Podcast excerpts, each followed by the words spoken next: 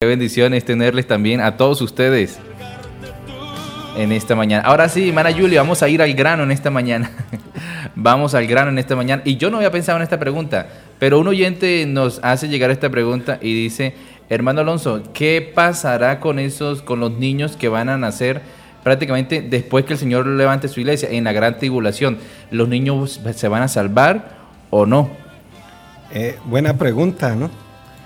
Eh, bueno, eh, acordémonos que el periodo de la gran tribulación es un periodo donde Dios se va a ocupar siete años directamente de Israel. La gran tribulación es un periodo de siete años. El Señor levanta la iglesia y en esos siete años estaremos en, la boda, en las bodas del Cordero y en lo, que la en lo que la Biblia llama el tribunal de Cristo. Aquí en la tierra pues habrá otro eh, otra situación muy distinta, tres años y medio de una aparente paz. Y cuando ya descubren quién es la bestia y quién es el, el anticristo, pues las cosas ya se salen de las manos porque el anticristo pues se sentará en el templo que los judíos o allá en el pueblo de Israel eh, van a construir. Entonces se sentará, se descubrirá que él no es. Y ahí es donde se aplica Mateo capítulo 24. Ese texto no es para la iglesia, aunque hay algunas, una denominación que se hace llamar la Israel espiritual, porque guardan el sábado y todo eso, pero no creo que sea la Israel espiritual porque siguen siendo trinitarios y no se bautizan en el nombre de Jesús. Entonces Israel no es trinitaria. Es monoteísta. Sí, es monoteísta, entonces graves por ese lado.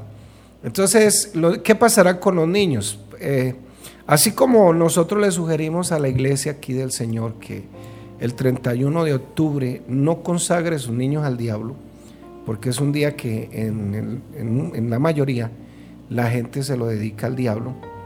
Eh, es una fiesta realmente satánica, directamente satánica, así lo quieran camuflar con el Día de los Muertos, qué sé yo, es donde los brujos empiezan el año para ellos.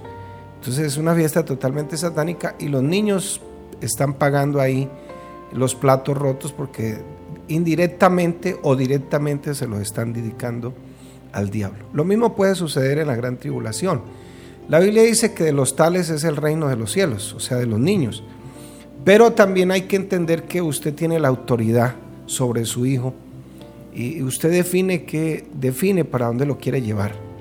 Y en la gran tribulación pasará eso el que no tenga la marca. Entonces, si tú no marcas al niño, si tú no lo consagras al diablo o al anticristo, o a la bestia o al falso profeta, pues lamentablemente su niño tendrá que morirse y ahí será salvo. Porque es que en la gran tribulación la salvación ya no es por gracia, es por obras. ¿Y cuál es la obra que hay que hacer? Pues morirse, así de sencillo. Sí, señor. Eh, ¿Por qué? Porque no le quiere, bueno, yo no me quiero quedar.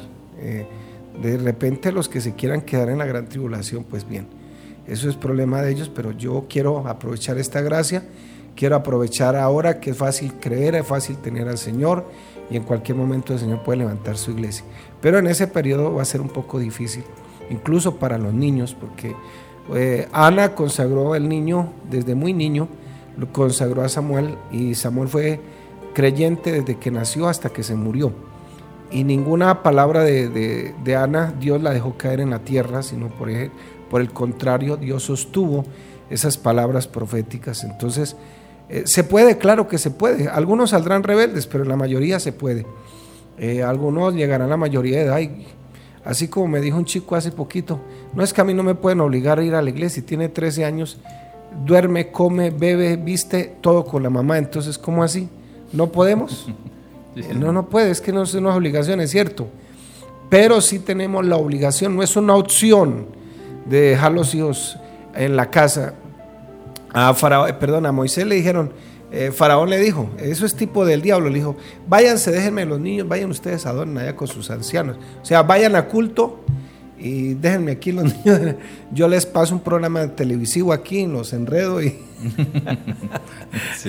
Sin embargo, Moisés dijo, no, señor, aquí nos vamos todos. Así es. Entonces, eh, espero que quede esa respuesta ahí. Amén, sí, señor. Eh, hay otro oyente, bueno, resulta, hay una inquietud, eh, más que todo para aquellos niños que han nacido Bueno, yo, yo tuve la oportunidad de nacer en un hogar cristiano. Amén. Eh, mi, pa- mi papá, cuando yo nací, ya mi papá era pastor. Yo a la edad de 10 años me bauticé en el nombre del Señor. Recuerdo que mi papá fue quien me bautizó. Eh, pero ¿a qué edad, hermano Alonso, eh, debe tomar la decisión ese muchacho, ese niño, ese adolescente de que nació en un hogar cristiano? ¿A qué edad debe tomar esa decisión de ser bautizado? Bueno, por lo general los, los hijos que nacen en el Evangelio nacen en un ambiente cristiano, en un ambiente, dijo alguien, un ambiente- evangélico. Nacen en un ambiente cristiano y todo dependerá de la instrucción bíblica de los padres. Todo dependerá de lo que les enseñen. Porque el niño empieza a tener conciencia por ahí a los 10, 11, 12 años, empieza a tener conciencia de lo bueno y lo malo. El bautismo es para perdón de pecados. Entonces no es solamente para pertenecer a una denominación como algunos creen o para que me quite el pecado original como algunos creen y por eso bautizan a los niños. No. Todo dependerá de la ética bíblica que le enseñen sus padres. Entonces, eh, mi hijo se bautizó a los 13 años. Él mismo dijo, quiero bautizarme.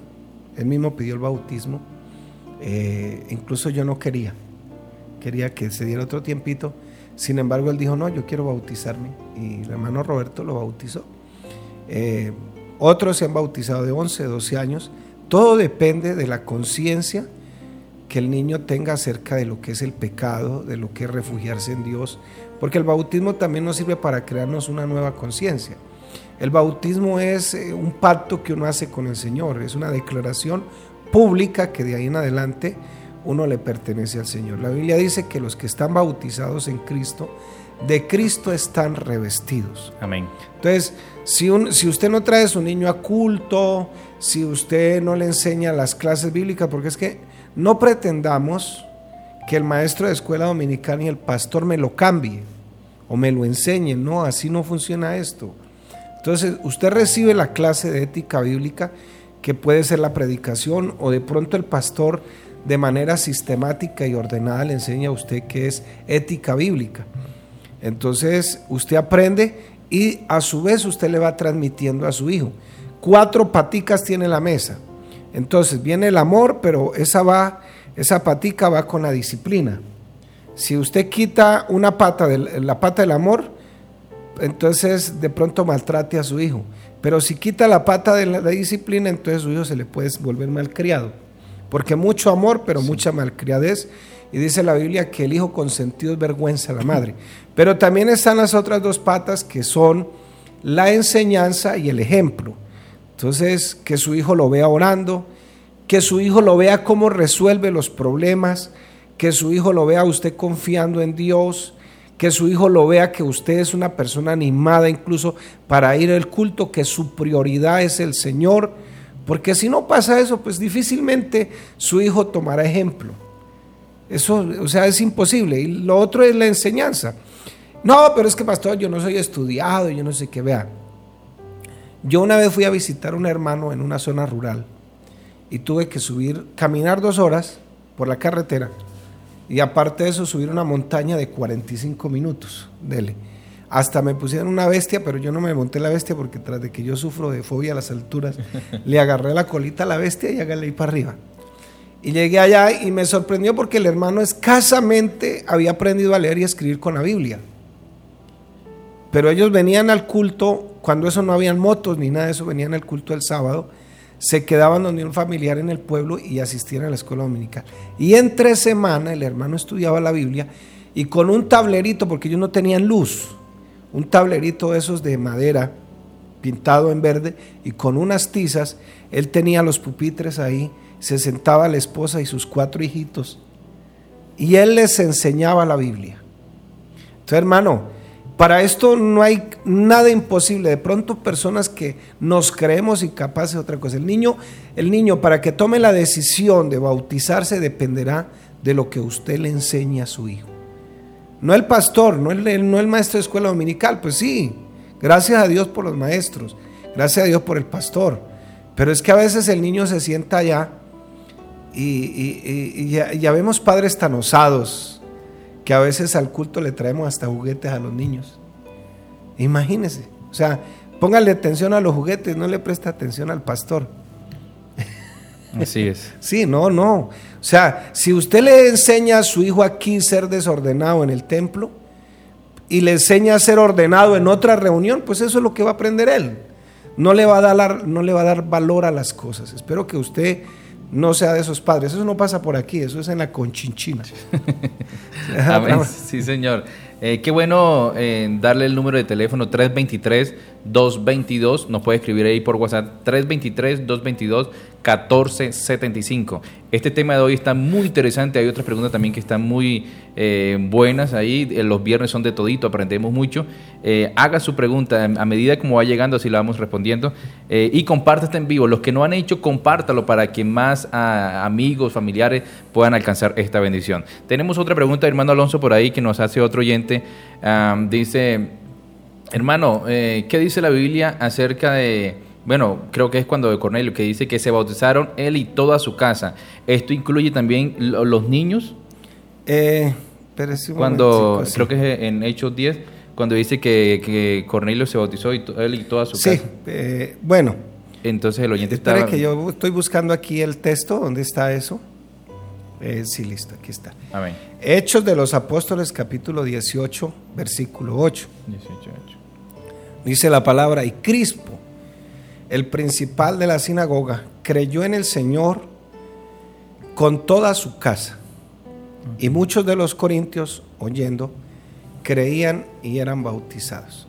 La pregunta sería, ¿todos los que creyeron incluían niños que habían ahí o no había niños? La Biblia no explica eso en concreto porque no es relevante. Porque el bautismo es para perdón de pecados. Entonces, la persona, todos los seres humanos, nacemos con la naturaleza pecaminosa que nos heredó Adán. Esa no se va ni siquiera bautizándose. El apóstol Pedro dice en primera de Pedro 3:21 y hace una tipología entre lo que pasó en el diluvio y el concepto del bautismo. Entonces eh, Pedro dice que el bautismo que corresponde ahora a esto no salva, no salva. O sea que el bautismo es una doctrina de salvación. Pero él entre paréntesis dice, no quitando las inmundicias de la carne. ¿Qué significa eso? O sea, no quitando esa naturaleza pecaminosa que heredamos de Adán. ¿Cómo la llama la Biblia? La llama viejo hombre. ¿Cómo se controla? Pues a través del poder del Espíritu Santo, a través de llevar una vida piadosa, a través de capacitarse, de dejar todas esas cosas eh, a través de la palabra, dejando todas esas cosas que en algún momento se convirtieron en vicios. Pero la Biblia no registra bautismos de niños. Por lo general, eh, eh, la gente cree, o más bien, ¿para qué bautiza a los niños si el bautismo bíblico el bautismo verdadero, el de la Biblia, es para perdón de pecados. La Biblia dice en Lucas 18, 16, mas Jesús llamándolos dijo, dejad a los niños venir a mí y no se lo impidáis, porque de los tales es el reino de los cielos. A un niño usted no le da el tetero a tiempo y se enoja. Como decimos por acá, en esta zona, se le sale la piedra, se le sale la chispa. La Biblia dice, se le da ira, pero el niño no sabe que eso se llama ira. El niño le da rebeldía cuando está pequeñito, pero no sabe que eso es rebeldía. Cuando el niño empieza a tomar conciencia de que eh, eh, sabe hacer lo bueno, pero no lo practica, entonces ahí es cuando empieza a pecar. La pregunta es, no sé de dónde salió el bautismo de los niños, y usan textos que no tienen nada que ver con el bautismo de los niños. Entonces, eh, ¿Para qué es el bautismo? Para quitarme el pecado original. El, apóstol Pedro, el mismo apóstol Pedro, que muchos creen en él y no creen a la final, él dice que no quitando las inmundicias de la carne, incluso cuando yo me bautizo de grande. Entonces, el bautismo es para perdón de pecados, no el pecado original. Entonces, voy a citarle otro texto de la Biblia aquí y yendo por el eh, apóstol, eh, Hechos de los Apóstoles 8, 36 a 38, dice, y yendo por el camino llegaron a cierta agua y dijo al eunuco, aquí, aquí hay agua, ¿qué impide que yo sea bautizado? Pregunta el eunuco. Felipe dijo, si crees de todo corazón, dígale a un niño recién nacido que si cree de todo corazón. Y de pronto él se va a reír por la mueca que usted le hace, pero no sabe qué es eso. Bien puedes. Y respondiendo dijo, creo que Jesucristo es el Hijo de Dios. Y mandó parar el carro y descendieron ambos al agua, Felipe y el eunuco, y lo bautizó. Hechos de los Apóstoles capítulo 8, versículo 12. Pero cuando creyeron, vuelve a aparecer esa palabra, pero cuando creyeron a Felipe que anunciaba el Evangelio del reino de Dios y el nombre de Jesucristo, se bautizaban hombres y mujeres, no dice que niños Amén. Hombres y mujeres. Y Hechos de los Apóstoles 8:16 dice, porque aún no habían descendido sobre ninguno de ellos, sino que solamente habían sido bautizados en el nombre de Jesús. Ahora les cito Marcos capítulo 16, versículos 15, 16. Y les dijo, id por todo el mundo y predicad el Evangelio a toda criatura. El que creyere y fuere bautizado será salvo, mas el que no creyere será condenado. Entonces, no veo dónde dice la Biblia que los niños pueden ser bautizados. No veo dónde dice. No lo dice directamente, pero el que tenga oídos para oír, oiga. Amén. Gloria a Dios. Bueno, qué bendición es poder tener esta respuesta desde una base bíblica. Hay un oyente que está preocupado, hermano Alonso, sí. y nos pregunta y nos dice, hermano Alonso, ¿el diablo conoce el futuro? No. El diablo no conoce el futuro porque si el diablo conociera el futuro sabía que Jesucristo había venido a derrotarlo. Amén.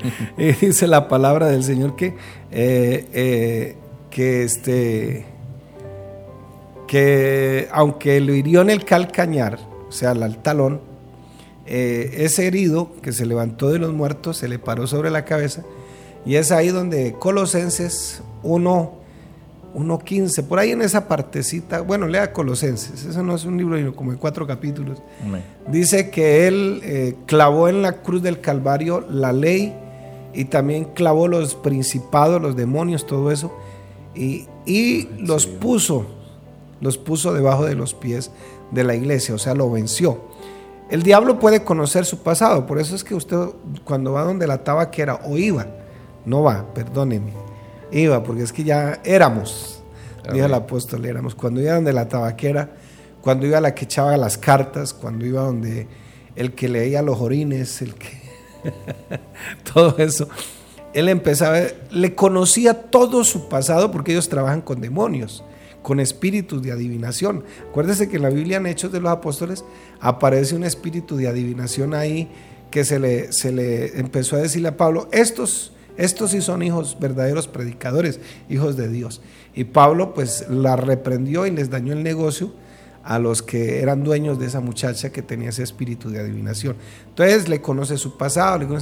Si el diablo conociera el futuro, pues eh, más de uno habría millonario ahorita, porque sabría que va a caer el baloto mañana y todo eso. El diablo no conoce el futuro de nadie, conoce el pasado y por eso es que él vive a veces recordándonos en la oreja, vea, pero usted está adorando al Señor y acuérdese lo que hizo. Sí, señor. Entonces, no se preocupe que el diablo ya, el Señor lo entregó debajo de los pies de la iglesia. Por ahí una pregunta que hay un hermano que, me la hizo anoche y voy a, voy a hacerla por aquí yo mismo, hermano, perdóneme ahí.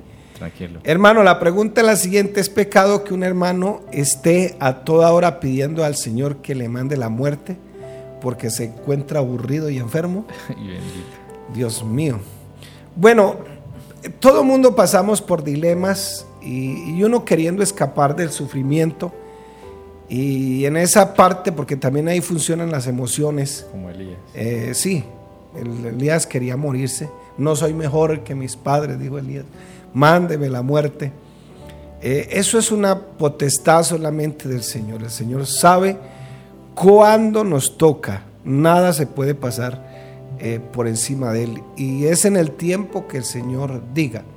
Ayer me llamaba un amigo mío, se, le murió un primo muy querido a él, estaba empezando a escuchar el Evangelio, se le murió un primo y resulta de que sano, buen negocio, buena persona, incluso estaba empezando a escuchar la palabra de Dios. Y dice la esposa que del fallecido que le dio como un suspiro, hizo y cerró los ojos y quedó al lado de ella. Y joven, es cuando Dios quiera. No demoró ni 10 segundos. Es cuando Dios quiera. ¿En qué puede consistir el pecado? En que Efesios 4:31 dice, quítese de vosotros toda amargura, enojo, ira, gritería, maledicencia y toda malicia. Entonces, la orden del Señor es que se quite la amargura de nosotros. Puede ser que sí, estemos afligidos por la enfermedad y todo, pero qué bueno también poderle decir al Señor lo que dice el Padre nuestro. Señor, hágase tu voluntad en el cielo como en la tierra. Entonces, si aplicamos el texto, entonces Dios está dando una orden. Si yo no la cumplo, y no solamente para el que quiere morirse, sino hay gente amargada. Entonces, si yo no cumplo, el Señor me está dando una orden, quítese, estoy en rebeldía con la palabra. Al estar en rebeldía con la palabra, pues estoy pecando contra Dios en ese sentido. Si es cierto, hermano, hay momentos muy difíciles, incluso el Señor, y eh, tenemos que tomarlo como ejemplo, Él sabía que iba a morir. Él sabía que incluso le dijo, Señor, pasa de mí esta copa, mm. pero no se haga la voluntad mía, sino la tuya. Entonces, por eso es que la iglesia está en contra de la eutanasia está en contra del aborto, eh, de esas cosas, porque la eutanasia es un derecho constitucional que las personas en su moral eh, eh, pelean, entonces les dan el derecho a que se puedan quitar la vida si quieren. ahora, alguien me preguntó por ahí, y de paso pues voy a responderla, ¿qué pasa con una persona que se quita la vida? hay dos formas, hay dos maneras de ver esas cosas. Uno, los que lo hacen conscientemente, como estoy hablando de la eutanasia. Resulta que pues ya saben que se van a morir, saben que están desahuciados, que viene un inmenso dolor detrás de la enfermedad. Lo hacen conscientemente, eso sería un aspecto. Pero hay otras personas que en sus problemas psicológicos, aún siendo cristianos, tienen esquizofrenia, tienen una cantidad de problemas psicológicos y en medio de toda esa psicosis, que no están sobrios, porque sobrio no es, sobrio no es solamente que deja de beber. De pronto una persona que emocionalmente no puede manejar sus problemas, sus dificultades y la única salida en ese momento que la mente le da es que se quite la vida. Yo a ellos no los juzgo. Personalmente a ellos no los juzgo. Eh, porque vienen momentos donde la persona la mente es tan compleja, hermanos, y esa es la torre de control. Por eso las recomendaciones del Señor es que tenemos la mente de Cristo. Ahora, la persona que ya lo hace conscientemente, como le estaba mencionando anterior, eso es aparte. Ya ahí sí cometería como un, homicidio contra él mismo. Y, y, bueno, ya las cosas se las dejaríamos al Señor. Pero la otra parte no la juzgo yo porque pues los estados mentales eh, a veces ni el psiquiatra es capaz con una persona. Me acuerdo de un muchacho que eh, por allá en una zona donde estuvimos, él se ponía un vestido de mujer y salía. O a veces salía desnudo. Y nadie sabía por qué, ni por qué, ni por qué. Y, no, y no era porque tuviera problemas, porque era una persona, pues sí, los problemas normales de todo ser humano pero no había ningún tipo de dificultades así de grandes. Uno no sabe los traumas que una persona puede acarrear cuando niño. Y esos traumas a veces los arrastra porque la mente es tan compleja y es como un garaje grande. Entonces, por eso no podemos juzgar a ciertas personas, porque no sabemos qué les esté pasando por su cabeza. Más bien, si usted conoce a alguien, ore por él, ore por ella, pídale a Dios que le ayude. El, el psiquiatra, el psicólogo, sí, nos puede ayudar en, de alguna forma a encontrar una salida que a veces nosotros en nuestro mismo encerramiento no le encontramos. Claro, lo mejor sería que le entregara la vida al Señor, sí, pero si no, pues acuda a un profesional que le ayude, un psicoterapeuta. Hay personas que emocionalmente cuando rompen una relación no son capaces de superar eso y eso los puede llevar a ese conflicto de hasta quitarse la vida. Amén, sí, Señor. Bueno, vamos a escuchar una hermosa melodía, un... Pero nunca me faltes tu hermosa melodía que escuchamos en esta mañana, que no falte todo, pero menos la presencia de nuestro Señor Jesucristo. Hermano Alonso, una preguntita por ahí. ¿Es pecado transferir sangre a otra persona que lo requiera? Bueno, esa es una razón humanitaria, ¿no? Eh, la sangre se relaciona en la, en la Biblia con la vida, que es lo que le produce vida a la persona.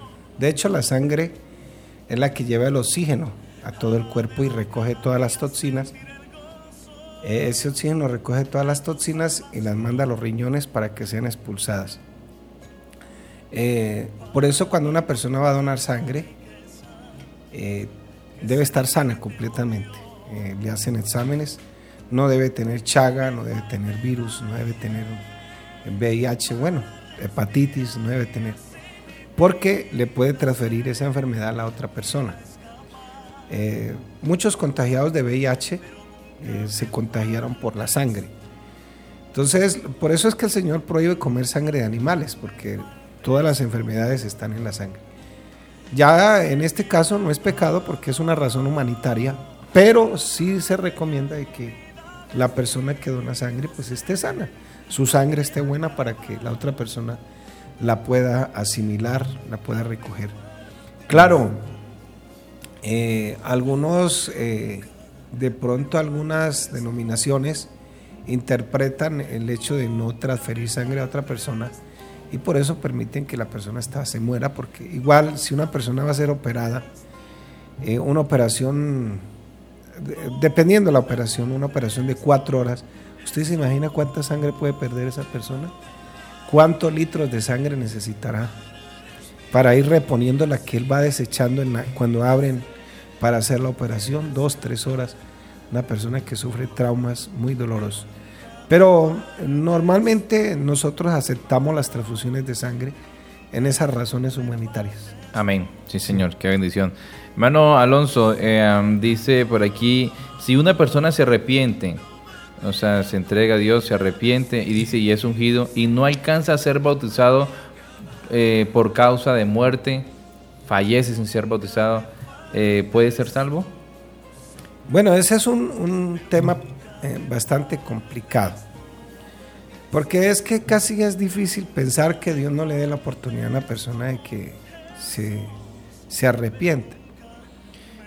algunos llegan a los 30, otros a los 20, otros a los 15, otros, bueno, Dios le dio 15 años de oportunidades para que llegara al Señor 40 años y siempre le tomaron el pelo al Señor por aquí, por allá. Yo no, yo no he visto el primero esta hora en que Dios no le haya dado la oportunidad de antemano para ser bautizado. No lo he visto.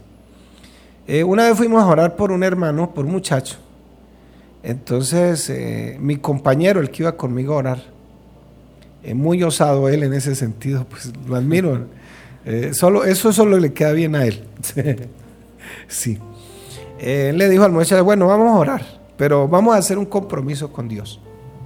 Si el Señor lo sana, eh, usted le entrega la vida al Señor. Claro, mejor dicho, sí, sí. Pero si el Señor lo sana y usted no le entrega la vida al Señor, también voy a orar para que le venga algo peor. y no quiso que oráramos, o sea que no tenía intenciones de entregarle la vida al Señor. Entonces es muy difícil, muy difícil pensar que Dios no le haya dado la oportunidad a una persona. Quizás si a última hora no se pudo bautizar, pero Dios le dio la oportunidad de que, de que conociera el Evangelio, es para que se diera cuenta de que el Dios que le predicaron toda la vida sí tenía misericordia, pero no lo tomó a tiempo. es. Entonces es muy complicado. Sin embargo, por X o Y razón, llegar a pasar, eh, ahí sí no me metería yo en ese tema porque eh, el Dios que nosotros tenemos pues es misericordioso, lento para la ira, grande misericordia. Estamos en su gracia. Pero dijo, dijo, le dijeron al apóstol Pablo, Pablo, entonces podemos abusar de la gracia. Dijo, no, de ninguna manera. Entonces, no, o sea, eh, tengamos cuidado con eso porque la verdad es que Dios, el Dios que nos da Muchas oportunidades nos las da todos los días. Si usted está retrasando, retrasando, retrasando, no lo haga más, más bien bautices en el nombre de Jesús. Amén. Bueno, Alonso, tenemos otra pregunta también muy interesante y un oyente eh, que eh, está un poco confundido dice, eh, ¿por qué cuando una pareja, una, pareja se casan por la Iglesia Católica y se entregan a Dios, al, digamos ahí, aquí en la Iglesia Pentecostal, no se tienen que volver a casar? Pero ¿por qué un niño cuando se eh, lo bautizan en la Iglesia Católica y ya este, viene aquí a la Iglesia Pentecostal, se entrega, se, busca, seguramente cuando ya es adulto, se tiene que volver a bautizar? Eh, pues el bautismo de los niños no sirve para nada, no es aplicativo. De, de, repente, pues yo entiendo por qué bautizan los niños en algunas denominaciones, no solamente en la católica, en algunas denominaciones. Los luteranos hacen eso. Eh, sencillamente es como para pertenecer al cuerpo de Cristo, a la iglesia. Pero igual una persona que no se ha arrepentido de sus pecados, que no sabe para qué el bautismo, ¿de qué le sirve ese bautismo? Así es. No le sirve de nada. Incluso cuando el Señor, cuando Pablo empezó a predicar, se encontró con un grupo de creyentes y ustedes ya se bautizaron, ya recibieron el Espíritu Santo. No, no hemos recibido el Espíritu, ni sabemos qué es. Y entonces no están bautizados. Dijo, sí, estamos bautizados en el bautismo de Juan. ¿Y quién era Juan? Y sin embargo Pablo los volvió a bautizar. ¿Cuánto más cuando nos bautizan que no sabemos para qué nos bautizan? Ahora, eh, si llegan casados, eh, bueno, si se quieren volver a casar, yo estoy abierto, abierto para que se vuelvan a casar. O sea, por mí no hay problema. Hacerles una ceremonia bien linda y, y, claro, ahora con el Señor pues más compromiso y todo eso, pues las cosas son distintas. De repente si lo vemos por la parte de leyes ordinarias, es porque el Estado también le ha dado un derecho para que eh, la denominación pueda realizar matrimonios, o sea, que la denominación sea como una especie de notaría también. Por ese lado, pues tiene el derecho, es un matrimonio legal ante el Estado. Que todavía no tienen la bendición de Dios porque igual se casaron sin conocimiento o se casaron porque tocaba casarse. Por allá me echaron un cuento y lo voy a echar hoy. llegó, eh, llegó este, la hormiguita y el elefante donde el pastor y, y bueno, habían caído en pecado. Entonces el elefante dice, pastor, lo que pasa es que nosotros queremos casarnos. Entonces la hormiguita dice, queremos, es que le toca. Entonces, eh, muchas veces el matrimonio fue porque le tocó, ya no hubo otra opción, eh, qué sé yo, etcétera. Pero qué bueno que cuando uno se vaya a casar sea consciente para qué se casa con la persona que se va a casar, qué es el matrimonio, qué es, eh, porque eh, aquí de pronto mañana en, el culto de los jóvenes vamos a tratar un tema que se llama ¿qué debo hacer antes de casarme? Interesante. Que es lo más probable que si nos queda el tiempito y preparamos el tema, pues mañana lo, lo lanzamos con ayuda del Señor. Amén, sí Señor. Eh, hablando eh, del bautismo, hay un oyente que nos hace una pregunta. Tengo una inquietud, dice por acá, ¿se puede bautizar eh, en una piscina? Ah, claro, sí, desde que sea por inmersión, el bautismo verdadero es por inmersión, que la persona se... a nosotros en la cárcel nos tocó bautizar a un hermano en una caneca, porque no había más donde bautizarlo. Y la regla bíblica es por inmersión, tiene que la persona quedar sumergida totalmente. Una vez estaban bautizando un hermano y pues eh, él era algo, barrigoncito, ¿no? Y la piscina era esa de bebés. y lo acostaron ahí, entonces una hermanita como preocupada le echaba agua a la barriguita. Pero sí, la, regla es por inmersión, que quede bien, bien metido. En la cárcel de mujeres un día nos tocó bautizar una hermana eh, en un tanquecito de esos que venden en las ferreterías. Imagínense, hermano. Meterla y ella quedó ahí metidita, casi que no éramos capaces de sacarla después. Pero fue la única opción. Pero sí, hermanos, eh, en un estanque, en el río, pues el río pues sería maravilloso, pero donde no hay río. Así es. Toca. Amén. Eh, hay otro oyente que tiene otra preguntita por acá. Creo que esta misma pregunta tiene la, la respuesta que el oyente quiere. Eh, una pregunta, ¿cómo fue la descendencia en el tiempo de Adán y Eva? Porque ellos eran solamente dos personas y tuvieron dos hijos, Caín y Abel. Pero Caín mató a Abel, entonces solo quedaron tres personas en el mundo. ¿Cómo fue su descendencia? ¿O Adán y Eva siguieron teniendo más hijos y ellos tuvieron más hijos y más hijos y más hijos y de ahí salió la raza humana? ¿O? Claro, así fue. Eh, Dios permitió en un comienzo que entre hermanos tuvieran, eh, se procreara lo que hoy conocemos como la raza humana. Ya cuando fueron saliendo a colonias, fueron adquiriendo como las... eh, la parte geográfica tiene mucho que ver con, con la parte biológica de las personas, donde se han radicado. En estos días me pareció curioso y, y vi una, un documental de una tribu que está en Asia. Viven en, eh, viven en un río, en un lago, viven ahí en un lago y, y- y tienen la capacidad de soportar 13 minutos bajo el agua. Bendito. Porque el hecho de estar metiéndose constantemente desde recién nacidos al agua, el vaso se les duplica. O sea, es el doble del que nosotros tenemos normalmente y eso les da la capacidad de soportar hasta 13 minutos bajo el agua. Ellos dependen de lo que el agua produce. Entonces fíjese que las razones biológicas de las personas eh, se van adquiriendo dependiendo la, la parte geográfica. Los esquimales, por ejemplo, ellos acostumbrados a dos días en el año, seis meses de, de- de noche y seis meses de día. Entonces, eso es lo que ocurre. Pero gracias a Dios por todo. Y la raza humana, pues eh, sí, eh, Eva tuvo más hijos con Adán, nacieron, acuérdese que si usted lee la Biblia, eh, las personas duraban muchos años, 300, 400, 600 años. Eh, un hombre aquí de 90 años deja a veces hasta 100 hijos. De 90, con apenas dos generaciones que vive y, y toda la cantidad de hijos. Yo me acuerdo que mi familia una vez nos reunimos a celebrarle los, el, primer, el primero, segundo año de, de- o el tercer año de David, no me acuerdo bien. Habíamos 150. Dios. Entonces, imagínense usted lo que pudo pasar en esa época, que vivían casi mil años, ¿no? que vivían casi mil años. Sí, Entonces, señor. Ella, pues, la, la oyente dio la misma respuesta. Amén.